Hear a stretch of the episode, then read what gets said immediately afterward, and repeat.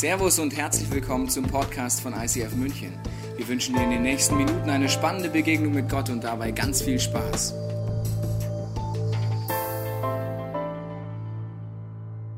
Herzlich willkommen zu meinem einen weiteren außergewöhnlichen Sonntag. Schön, wenn ihr hier im Neuraum seid, äh, in unserer City Location. Herzlich willkommen zu Hause am Bildschirm, aber auch alle unseren Locations, die dabei sind beim nächsten Teil unserer Beziehungs-Know-how-Serie. Wir werden heute wieder einen Perspektivwechsel erleben. Wenn du zum ersten Mal da bist oder ganz frisch dabei bist. Wir sind eine Kirche, die immer wieder in die Bibel schaut und merken, dass die Bibel einfach Ansätze hat, die definitiv ein Perspektivwechsel sind. Und das liebe ich so an der Bibel, weil sie nicht immer Mainstream ist. Warum liebe ich das? Weil der Mainstream, kannst du nur darüber nachdenken, wohin der vielleicht auch oft führt. Nämlich eben nicht zu Beziehungen, die aufblühen oder wo man diese Erfüllung erlebt. Und ich möchte gleich mit einem Perspektivenwechsel anfangen.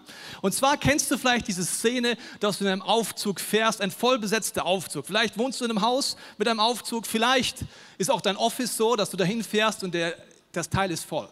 Und es ist rappelvoll und das steht für mich für dein und mein Leben. Es ist oft sehr aufgefüllt mit Verantwortung, Situationen, To-Dos, anderen Menschen, die zusteigen in unseren Lebensaufzug. Und dieser Aufzug, der fährt weiter hoch. Du willst eigentlich ganz nach oben, aber im vierten Stock hält der Aufzug an und ein Kind steht vor der Tür.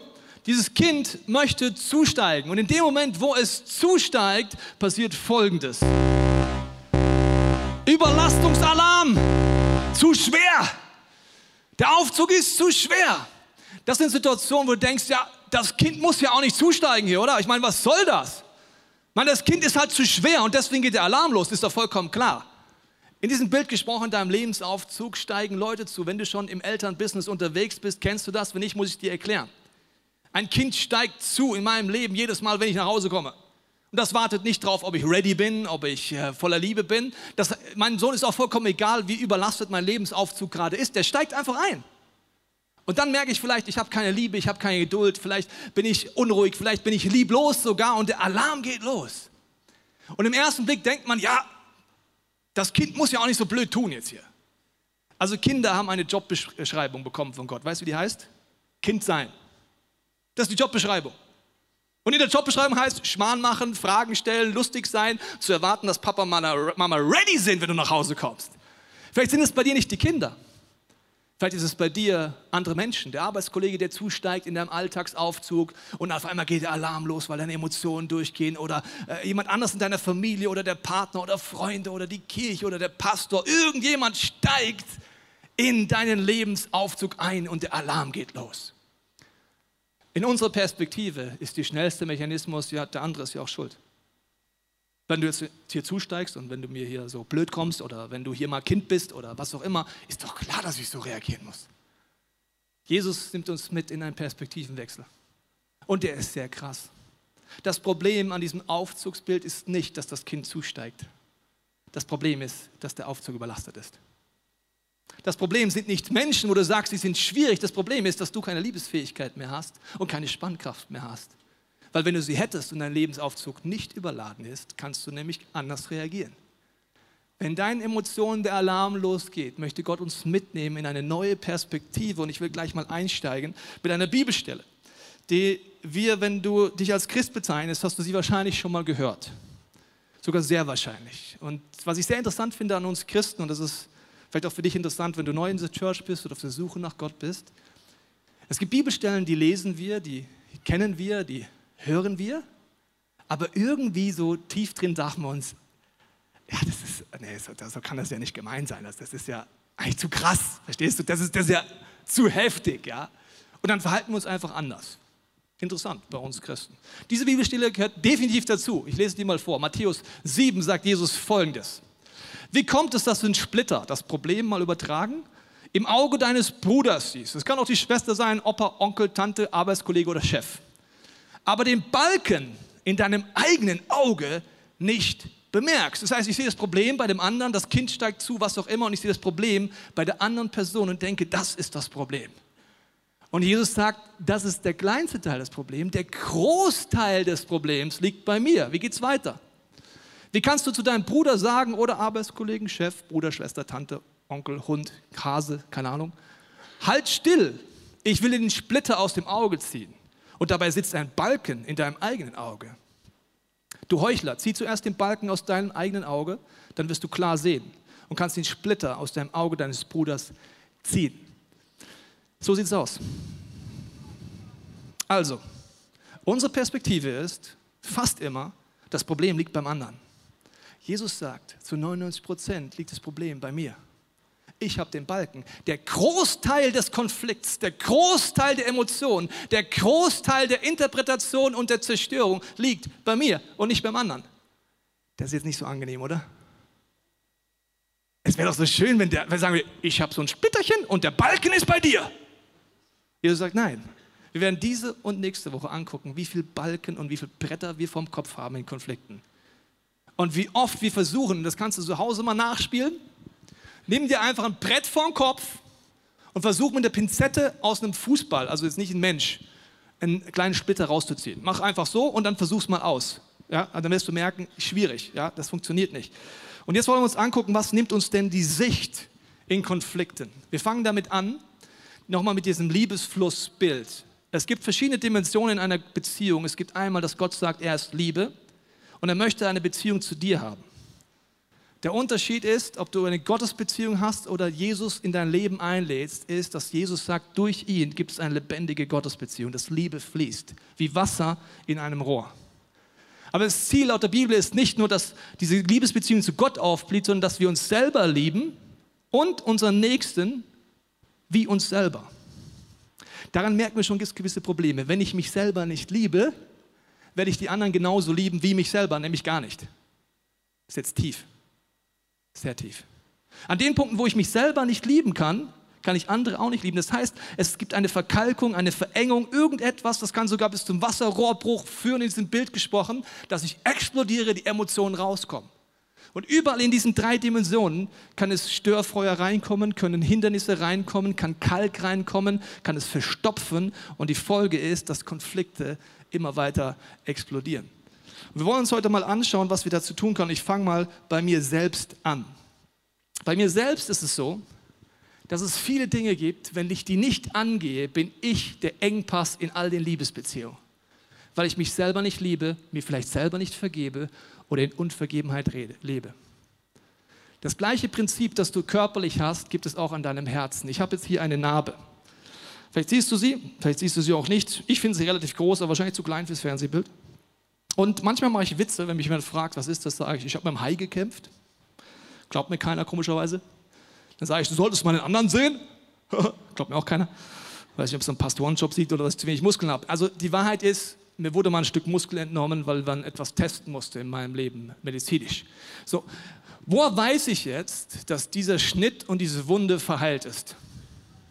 Ich kann Folgendes machen. Platzt nicht auf. Der Schlag hat ein bisschen gebrannt, aber es wird nicht schlimmer. Wenn diese Wunde nicht behandelt worden wäre, wenn sie sich entzünden würde und Bakterien rankommen würden, würde bereits Folgendes ausreichen. Ah! Bist du verrückt? Du kannst mich nicht so fest anfassen. Ich, du, ich habe nur so ein bisschen mal kurz. Das kann sogar wachsen, dass sogar hier schon wehtut. Dabei war noch hier die Wunde. Das kann bis zu Blutvergiftung führen. Und bei einem Herzen ist es genauso. Ein Herz hat auch Wunden. Und diese Wunden, wenn du sie nicht angehst, zu dir selber die Beziehung mit Gottes Hilfe, werden sie eitern, werden sie Bakterien anziehen und du wirst immer wieder Schmerzen haben. Zum Beispiel, du hast einen Ex-Partner, eine Ex-Partnerin. Wenn du nicht die Angebote unserer Church nutzt, wie Get Free, wie diese Möglichkeiten, die Jesus dir anbietet, wird es dort Wunden bleiben. Was passiert, wenn der nächste Partner kommt und dich nur mal an den Punkt, ah, dann wirst du überreagieren. Wenn du verletzt bist von Kirche und vielleicht deine Beziehung nicht aufgearbeitet hast, nicht angegangen bist zu dem ehemaligen Pastor, was auch immer, sage ich vielleicht etwas, ein Nebensatz und bei dir passiert, ah! Ich habe aber nur was gesagt, ich habe damit gar nichts zu tun. Das heißt, wenn wir dieses Prinzip nicht ernst nehmen, wird es dafür sorgen, dass wir gar nicht Liebe weitergeben können, weil wir nicht vergeben, weil wir nicht wissen, wie das geht, weil wir vielleicht in uns selber wie so ein schwarzes Loch haben, wo es abfließt. Wir kreisen uns um uns selber. Warum heißt das Thema heute Verantwortung? Die einzige Person, die du verändern kannst, bist du selber. Ich wiederhole es nochmal. Die einzige Person, die du mit Gottes Hilfe verändern kannst, bist du selber. Besonders für Frauen, die vielleicht gerade verliebt sind im Saal und sagen, ich habe so einen halben Prinzen befunden, aber er ist nicht ganz perfekt, aber den kriege ich schon hin. Die einzige Person, die du ändern kannst, ist nicht dein Freund, nicht dein Mann, nicht dein Partner, nicht dein Pastor, nicht dein Small Leiter, nicht dein Chef. Die einzige Person, die du verändern kannst, because bist du selber. Und wessen Verantwortung ist das, wenn wir die Bibel aufschlagen? Die Verantwortung von anderen? Vom Pastor? Es gibt so Vorstellungen, ja, dass man sagt, ja, ich konnte ja nicht anders, der Pastor hat ja nicht gut gepredigt. Hat mir jetzt jemand die Theorie ernsthaft erklärt. Ich gesagt, Pastor, schau mal, wenn du mehr Lehre bringen würdest, würde sich mein Leben verändern. Da habe ich gesagt, darf ich dir kurz ein Gleichnis erzählen? Kennst du diesen Judas? Sagt er, ja, war so ein Christ, kannst du ja aus. Judas ist einer der zwölf Jünger, der Jesus verrät und der ihn hintergeht und die Finanzen betrügt und so weiter. Judas hatte den besten Pastor, den besten Coach und Gott persönlich an seiner Seite. Wessen Verantwortung war, dass er das Ziel nicht erreicht hat? Nur von Judas. Gott hilft dir, aber ich muss verstehen, es ist meine Verantwortung, dass ich mein Leben selber angucke. Jetzt wollen wir zu der nächsten Dimension kommen. Nicht nur bei mir selbst ist es möglich, dass dort Löcher sind, natürlich auch Beziehung zu den anderen ist es möglich, dass dort immer wieder Dinge passieren, wo die Liebe mir wie wegfließt. Und hier geht die Bibelstelle weiter mit dem Balken und mit dem Splitter. Und ich würde mir wünschen, sie würde nicht weitergehen. Weil jetzt kommt definitiv der Part, wo ich dir vorher gesagt habe, den lesen wir vielleicht und den hören wir vielleicht auch heute, aber sagen, na, das ist so krass, so meint der das doch nicht. Das muss man irgendwie symbolisch sehen. Wie soll ich dir sagen? Ich sag's dir vorher schon. Der meint das echt so. Ich kenne den Jesus jetzt schon 19 Jahre. Der meint das echt so. Achtung, der sagt, verurteilt niemand. So geht weiter mit dem Balkensplitter. Damit auch ihr nicht verurteilt werdet. Denn so wie ihr über andere urteilt, werdet ihr selbst beurteilt werden. Und mit dem Maßstab, mit dem ihr messt, werdet ihr selbst gemessen werden. Ich sehe nur Gesichter und so what. Ja, jetzt gehen wir es mal kurz durch. Wer im Raum sagt, also ich wünsche mir Folgendes, wenn ich versage, dass jemand sagt, du kriegst keine Chance mehr, das war's. Will das jemand? Okay, keiner. Wer sagt, ja, also, weißt du, wenn ich äh, einen Fehler mache, dann wünsche ich mir auf keinen Fall Barmherzigkeit. Okay, also offensichtlich wollen wir den Maßstab, wenn ich Fehler mache, dass man mir vergibt. Ich will Barmherzigkeit, ich will neu anfangen dürfen, ich will, dass jemand mit Verständnis reagiert. Das ist alles der Maßstab, den ich auf mich anwende. Okay, dummerweise sagt Jesus, der Maßstab zählt nicht sondern den Maßstab, den ich an andere ansetze, wird Gott an mich ansetzen. Wow. Okay, gehen wir es mal kurz durch. Der Maßstab, den wir sagen ja so Sätze wie, ich bin noch nicht der Dumme, ich werde ganz bestimmt nicht den ersten Schritt machen. Ich bin noch nicht der Dumme, du hast es gar nicht verdient, dass ich dir vergebe. Aha. Das heißt, der andere hat es nicht verdient, aber du schon? Das heißt, der Maßstab, den du ansetzt an jemand anders, ja, wenn du mir so kommst, werde ich doch bestimmt nicht der Dumme sein. Schwierig.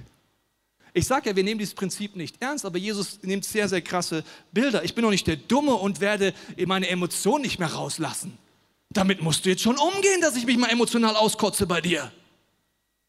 Aber ich will nicht, dass du es bei mir machst.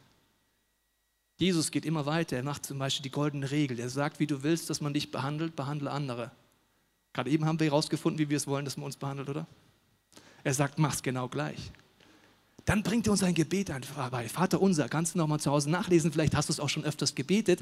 Wenn du es betest, gibt es so einen richtig krassen Satz, da sagt er, und vergib uns unsere Schuld, wie auch wir vergeben unseren Schuldigern.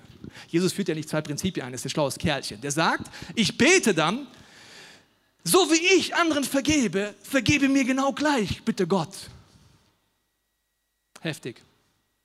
Matthäus 17 kannst du nachlesen, sagt Jesus, wenn du diese Prinzipien nicht ernst nimmst, wird Gott die Folterknechte schicken. Die Folterknechte kommen, die sind Bitterkeit, Neid, zerstörte Beziehungen.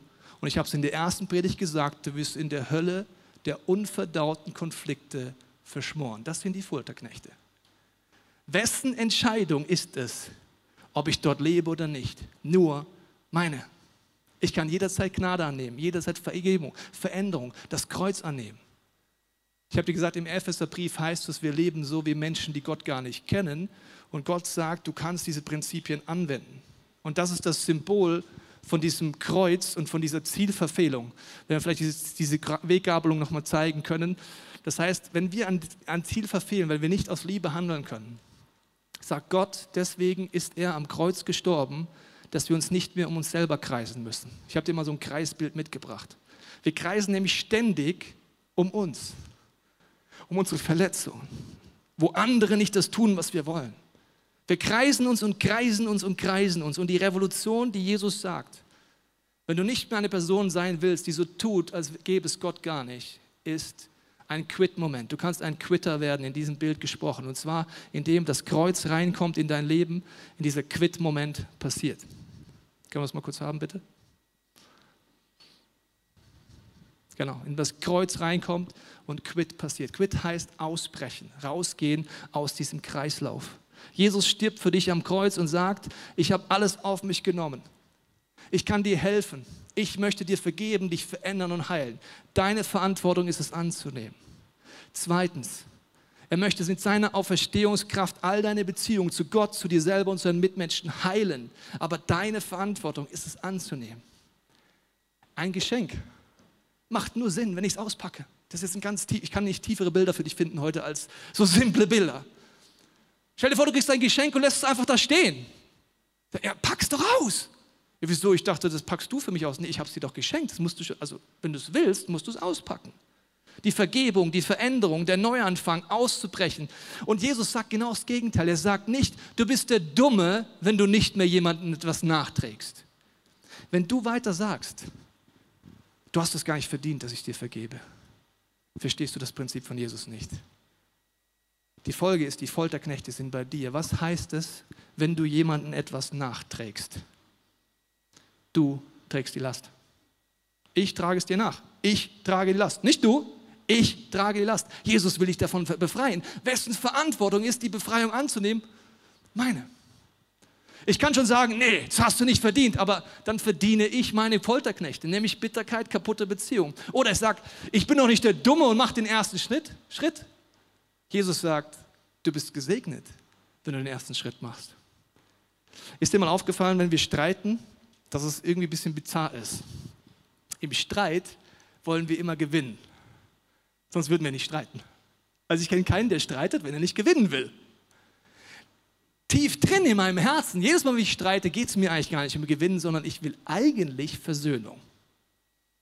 Ich bin eigentlich wie so ein kleines Kind, das nach Liebe schreit, nach Anerkennung und sich wünscht, dass wir uns wieder mögen, dass wir uns versöhnen, dass ich gesehen werde. Aber ich gehe in den Fight Club rein. Er greift an, ich greife zurück an. Sie greift an, wir greifen zurück an. Wir kämpfen. Und solange wir dieses Prinzip anwenden, wird einer gewinnen, wenn es gut läuft, und der andere aber verlieren. Das Ziel von Jesus ist nicht einer gewinnt, einer verliert, sondern Versöhnung. Das ist was ganz anderes. Da gewinnen beide. Es ist wie eine holländische Zugbrücke. Eine holländische Zugbrücke bedeutet, es gibt zwei Partner wie die zwei Brückenteile. In jedem Konflikt. Und Jesus redet, in seiner Kraft kannst du immer der Erste werden, der als erstes seine Beziehung runterklappt. Jetzt sagst du, ja, was ist, wenn der andere nicht will und wenn er nicht mitmacht? Dann kannst du frei werden. Dann kannst du die Last loswerden. Dann bist du nicht mehr bitter. Dann bist du befreit. Ob es der andere macht oder nicht, ist seine Entscheidung. Wessen Verantwortung ist es? Seine. Aber deine Verantwortung ist, den ersten Schritt zu gehen. Und das mache ich nur, wenn ich sage, Jesus ist der Chef in meinem Leben. Wenn wir nochmal dieses Quit-Symbol haben können, dieses Quit-Symbol gibt es einmal diesen Kreis am Anfang deiner Gottesbeziehung. Wenn du sagst, ich lasse diesen Jesus grundsätzlich mal in mein Leben und sage, er soll der Chef in meinem Leben werden. Wir werden heute Taufen feiern. Du kannst heute überlegen, ob es vielleicht bei der nächsten Tauf-Celebration für dich dran ist, dich taufen zu lassen. Eine Taufe heißt, ich gehe in dieses Wasser rein und entscheide grundsätzlich, Jesus ist der Chef in meinem Leben. Mein altes Leben endet mit dem, was Jesus für mich am Kreuz getan hat. Ich tauche unter und ein neues Leben beginnt. Das ist eine Taufe. Und danach in meinem Alltag geht es immer wieder, will ich mich im Kreis zählen oder will ich ein Quitter werden? Jesus redet davon, dass das Beste für uns ist, wenn wir ihn dort ernst nehmen. Jetzt ist halt die Frage, wenn wir nochmal dieses Bild von dem Liebesfluss nehmen können, gibt es für mich bei deiner Gottesbeziehung den entscheidenden Schlüssel. Weil hier kommen wir ins Limit, hier kommen wir ins Limit und wenn hier Hindernisse drin sind, werde ich es nicht aus eigener Kraft schaffen. Weil zu vergeben, loszulassen, neu anzufangen, einen ersten Schritt zu gehen, muss Jesus mein Chef sein, aber ich brauche vor allen Dingen seine Liebe und seine Kraft. Deswegen möchte ich dir jetzt noch ein paar Beispiele zeigen, wie Gott Liebe sendet. Weil im Hiob heißt es dramatischerweise in diesem Hiob-Buch folgendermaßen: Gott sagt da, Gott redet auf die eine oder andere Weise, wir merken es aber nicht. Gott sagt, er sendet seine Liebe, er kommuniziert, aber wir merken es nicht. Kann man Liebe verpassen? Ja, sogar ziemlich krass. Mir ist das bewusst geworden, vor einigen Jahren hatten wir eine Date Night und meine Frau saß dann und war etwas sauer auf mich, weil sie der Meinung war, dass ich in der letzten Woche nichts getan habe, um ihr zu zeigen, dass ich sie liebe. Schöner Start in so eine Date Night, ne? Sag, was hast du eigentlich gemacht letzte Woche, Tobias, um mir zu zeigen, dass du mich liebst? Und dann wieder im ersten Reflex ist, man will gewinnen. Was war meine erste Antwort? Ja, wo hast du es denn gezeigt? Total reif, so eine Reaktion, gell? Total reif. Jemand fragt dich was, du drehst einfach um. Genau. Dann geht's, also wenn du dann nicht Stopp machst, wirst du keine Date Night haben, sondern eine Fight Night. Viel Spaß dabei. Dann kämpfst du einfach. Wer gewinnt? Und zum Glück kennen wir die Prinzipien, haben wir Stopp gedrückt und haben gesagt, okay, zurück. Und dann habe ich ihr aufgezählt, was ich versucht habe zu tun, um ihr zu zeigen, dass ich sie liebe. Danach hat sie es mir aufgezählt und uns aufgefallen, dass das alles gestimmt hat, aber wir haben es wie verpasst. Die Liebe ist irgendwie nicht angekommen. Das liegt daran, dass wir oft die Liebessprache gar nicht offen sind dafür.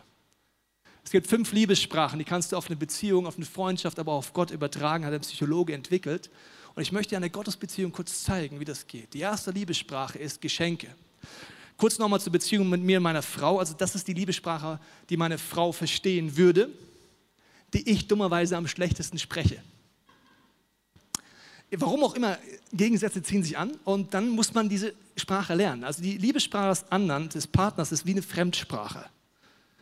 Das habe ich gemerkt, als wir äh, mit 19 zusammengekommen sind, habe ich meiner Frau, meiner Freundin damals was geschenkt. Ich habe gedacht, super, will einfach so ein bisschen symbolisch zeigen, weißt du, ich mag sie und so habe mir halt nur einen Bilderrahmen gekauft, damals nichts gedacht, einfach den erstbesten genommen, verstehst du? Im Nachhinein finde ich ihn auch hässlich, muss ich dazu sagen. Okay, den erstbesten genommen, noch ein bisschen was gespastelt, ich kann nicht basteln, muss man dazu sagen. Ein Bild von uns reingeklebt und ich liebe dich drauf geschrieben. Ich komme aus einer Geschenkkultur meiner Familie, wir schenken uns einfach und danach tauschen wir es um. Also die passen fast nie, die Geschenke in unserer Familie. Aber es geht einfach darum, ich zeige dir, dass ich dich liebe. So, ich gebe das meiner 19-jährigen Girlfriend Sie packt es aus, sie freut sich, dass ich zum ersten Mal was schenke, dann ihre Gesichtszüge entgleisen und dann sagt sie, wie kommst du auf die Idee, dass sowas Hässliches mir gefallen könnte? Ich so, äh, äh? So, 19, Fight Club und so weiter, muss ich jetzt nicht erzählen. Das Problem war, ich musste diese Liebessprache erst lernen. Ich habe gemerkt, in der Familie meiner Frau lässt man sich lange Zeit und überlegt ewig, was könnte der Person wirklich gefallen. Und wenn du nicht viel Zeit investierst, heißt es, es ist keine Liebe. Mittlerweile trainieren wir das. Ich gehe mit dem Heiligen Geist einkaufen. Kann ich mir anders mal erklären, wie das geht? Ich sage, Jesus, was kaufe ich denn jetzt? Okay, Letztens hatte ich einen coolen Trick, da habe ich einfach eine Verkäuferin gesehen, die sah so ähnlich aus wie meine Frau. Ich sagte, was gefällt Ihnen denn hier? Das war ein guter Trick. Ja. So, Schatz, jetzt weißt du es auch. So, also Geschenke. So, was ist bei Gott Geschenke? Gott schenkt die ganze Zeit. Er versorgt dich. Er gibt dir viele Dinge. Wir verpassen sie. Stell dir vor, jemand kommt aus einem Entwicklungsland zu dir in deine Wohnung. Er sagt, er hat Durst und du gehst an deinen Wasserhahn, drehst ihn auf und gibst ihm ein Glas Wasser. Diese Person würde ausflippen und sagen, hast du eine Quelle in deinem Wohnzimmer? Aus der kann man trinken? All you can drink? Und diese Person würde denken, du müsstest 24 Stunden worshipen, weil Gott dir fließendes Wasser schenkt. Du sagst, hey, ich lebe in Deutschland, ist doch ganz normal, was willst denn du eigentlich? Gott beschenkt dich die ganze Zeit. Wenn du auf Empfang gehst, wirst du merken, wie dich materiell beschenkt, wie er dir Rahmenbedingungen schenkt, wie er dir Situationen schenkt, die richtige Person schenkt. Nächste Liebessprache. Das ist Lob und Anerkennung. Jemand hat mal gesagt, wir alle haben ein großes Schild, da steht drauf, wir suchen Lob und Anerkennung. Die Liebessprache habe zum Beispiel ich. Ich mag es, wenn meine Frau oder Freunde wertschätzende Sachen sagen, positive Sachen. Lob und Anerkennung macht Gott durch die Bibel ganz oft. Viele Bibelstellen spricht er dir zu über deinen Wert, deine Identität, wer du bist. Es ist aber wichtig, das zu lesen und mitzukriegen, wie Gott kommuniziert. Nächste Liebessprache, die Gott spricht, ist äh, Zweisamkeit. Zweisamkeit ist die Momente, wo ich nicht in so einem großen Saal bin, auch in meiner Small Group, sondern lerne, eins zu eins mit Gott Zeit zu verbringen. Viele Liebessprachen musste ich erst lernen. Ich habe es jahrelang nicht ausgehalten, alleine zu sein. Und dann habe ich gesagt, ich trainiere das jetzt. Habe mich an Seen gesetzt, ganz allein, und gesagt, Jesus, ich will jetzt mal dir begegnen. Am Anfang konnte ich das gar nicht, war Horror. Aber ich habe es trainiert. Ich habe gemerkt, Gott fängt an zu reden, wenn ich joggen gehe, wenn ich mit ihm alleine bin. Und auch das kann man ausprobieren. Nächste Liebessprache. Hilfsbereitschaft. Hilfsbereitschaft sind die kleinen Dinge, die großen Dinge. Meine Frau hat mich dadurch inspiriert, dass sie monatelang alle Sorgen aufgeschrieben hat, alle Gebete. Und nach ein paar Monaten sie durchgelesen hat, gesagt, Gott ist so hilfsbereit, er hat mir immer geholfen, aber ich habe es wie verpasst, weil ich vergessen habe, dass ich das mal gebetet habe. Oder die nächste Liebessprache, Zärtlichkeit. Das sind Momente, wo Gott dir in deinen Emotionen begegnen möchte. Zum Beispiel in solchen Settings im Worship, wenn wir diese gesunden Gebete spielen. Und ich muss dir eins sagen, jeder hat Lieblingsliebessprache, aber Gott sendet auf allen zu dir. Und ich habe es als Ausrede lange genommen. Ich dachte, ja, weißt du, also diese Worship-Momente, die sind halt nichts für mich. Ich bin halt nicht so ein emotionaler Typ. Wenn es nach Emotionen gäbe, habe ich mal zu jemandem gesagt, bin ich gar kein Christ. Wenn er sagt, er hat Gott gespürt, denke ich mir, okay, krass, ich spüre da nichts. Und ich sage, wow, es war so intensiv, der Worship. Ich sage, cool, ich habe einfach ein Lied gesungen. Das ist mein Persönlichkeitstyp. Ich habe auch in der Beziehung meiner Frau wenig Emotionen. Die hat die ersten Jahre probiert, die Emotionen rauszukitzeln, aber ich bin sehr konstant. Wenn ich mal weine, ich, das kann ich an zwei Händen zusammenzählen in meinem Leben, wo ich geweint habe. Das heißt, das ist mein Persönlichkeitstyp. Aber ich habe gesagt, die Ausrede lasse ich nicht mehr zu. Ich gesagt, Gott, ich will dir in den gesungenen Gebeten begegnen. Ich entscheide mich, sie von Herzen zu singen. Und Gott hat angefangen, punktuell in meinen Emotionen mir zu zeigen, dass er da ist, dass er mich liebt und dass er diese Zweisamkeit sucht. Ich weiß nicht, welche diese Liebessprachen dich ansprechen, aber ich will dich einladen. Gott sagt, er sendet auf allen Kanälen, aber wir hören nicht drauf. Und das ist wichtig zu investieren in diese Gottesbeziehung. Vielleicht kennst du diesen Gott nicht. Du kannst heute Leute fragen, wie geht das mit Get Free, mit Explore, mit Next Step, alles Sachen, die dir helfen, deine Beziehung zu Gott aufzubauen. Aber ich möchte mit dir folgende Gedanken noch bringen. Jede Beziehung kostet Invest. Es sind die zwei Boote, die auf einem Wasser sind. Wenn die nichts Aktives machen, den Motor ausschalten, werden die einfach auseinandergetrieben werden. Das heißt, nichts machen in einer Beziehung, in einer Freundschaft, in der Liebesbeziehung zu Gott, zu mir selbst und zu anderen heißt, es entwickelt sich auseinander. Ich muss aktiv es zusammenbinden und aktiv investieren, dass Liebesbeziehung zu Gott, zu mir selber und zu meinem Nächsten aufblüht. Ich weiß nicht, was es bei dir ist. Aber ich möchte dich einladen, nochmal dieses Liebesflussbild nachzudenken und zu überlegen, wo merkst du gerade, ist deine Hauptherausforderung? Ist es bei deiner Gottesbeziehung, bei diesem Herzen, wo der Bruch drin ist, wo du merkst, du möchtest heute neu entscheiden, Jesus oder zum ersten Mal, komm in mein Leben. Ich nehme das an, was du am Kreuz getan hast. Vielleicht ist für dich dran, wenn du nachher die Taufen siehst oder darüber nachdenkst, dass du sagst, ich brauche mal diese Chefentscheidung. Und werde es bei der nächsten Taufe tun oder dort Durchbrüche zu erleben. Vielleicht merkst du auch bei dir selber, gibt es diese Momente, wo Liebe abfließt und nicht weitergeht. Vielleicht ist es für dich heute dran, die Symbolik der Taufe für dich zu nehmen, sagen, ich brauche Neuanfänge.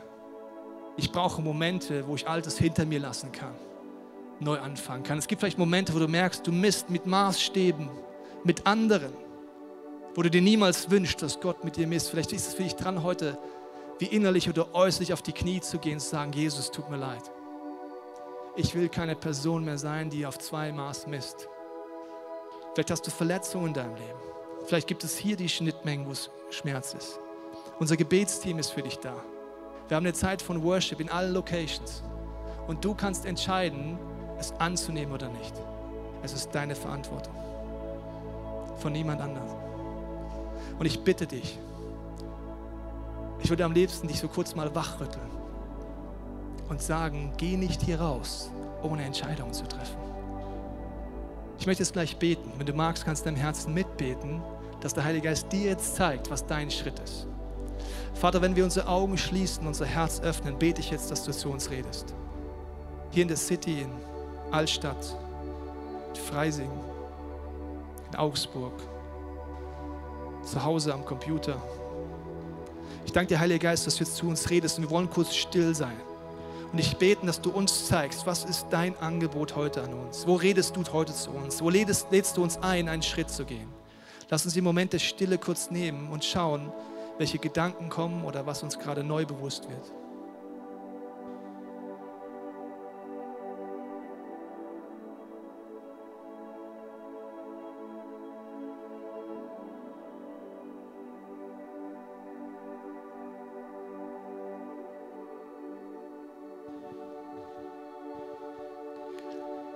Wenn du jetzt gerade gemerkt hast, dass für dich dran ist, diese Jesus-Beziehung einzugehen, dann lade ich dich ein, zu sagen in deinem Herzen, Jesus, ich nehme das jetzt an, dass du für mich am Kreuz gestorben bist.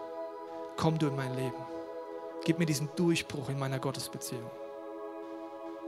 Wenn du merkst, du musst diese Chefentscheidung treffen, dann bete ich jetzt, dass du das ernst machst und fest machst heute. Sagen, Jesus, du musst der Chef in meinem Leben werden. Du bist der Gott der Versöhnung. Ich bin ein Mensch, der kämpft, der fightet und der gewinnen will, aber ich wünsche mir Versöhnung. Versöhnung in der Beziehung zu dir, zu mir selber und zu anderen. Jesus, danke dir, dass du gesagt hast, du bist gekommen, uns zu versöhnen. Mit uns selber, mit dir und mit anderen. Und Vater, ich bete für diese nächsten Minuten, dass du redest, dass du aufdeckst, dass du uns zeigst, wo brauchen wir neu, wie so ein Herzensanschluss an dich, wie so ein Auto, das, das nicht mehr anspringt, dass man wie so ein Überbrückungskabel braucht und sagt, ich brauche einen neuen Stromimpuls.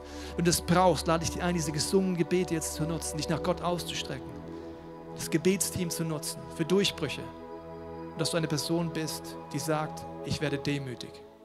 Und sagt, Vater, ich habe den Balken bei mir. Ich will ihn erst angehen, bevor ich Splitter bei meinem Bruder und meiner Schwester ziehe. Amen.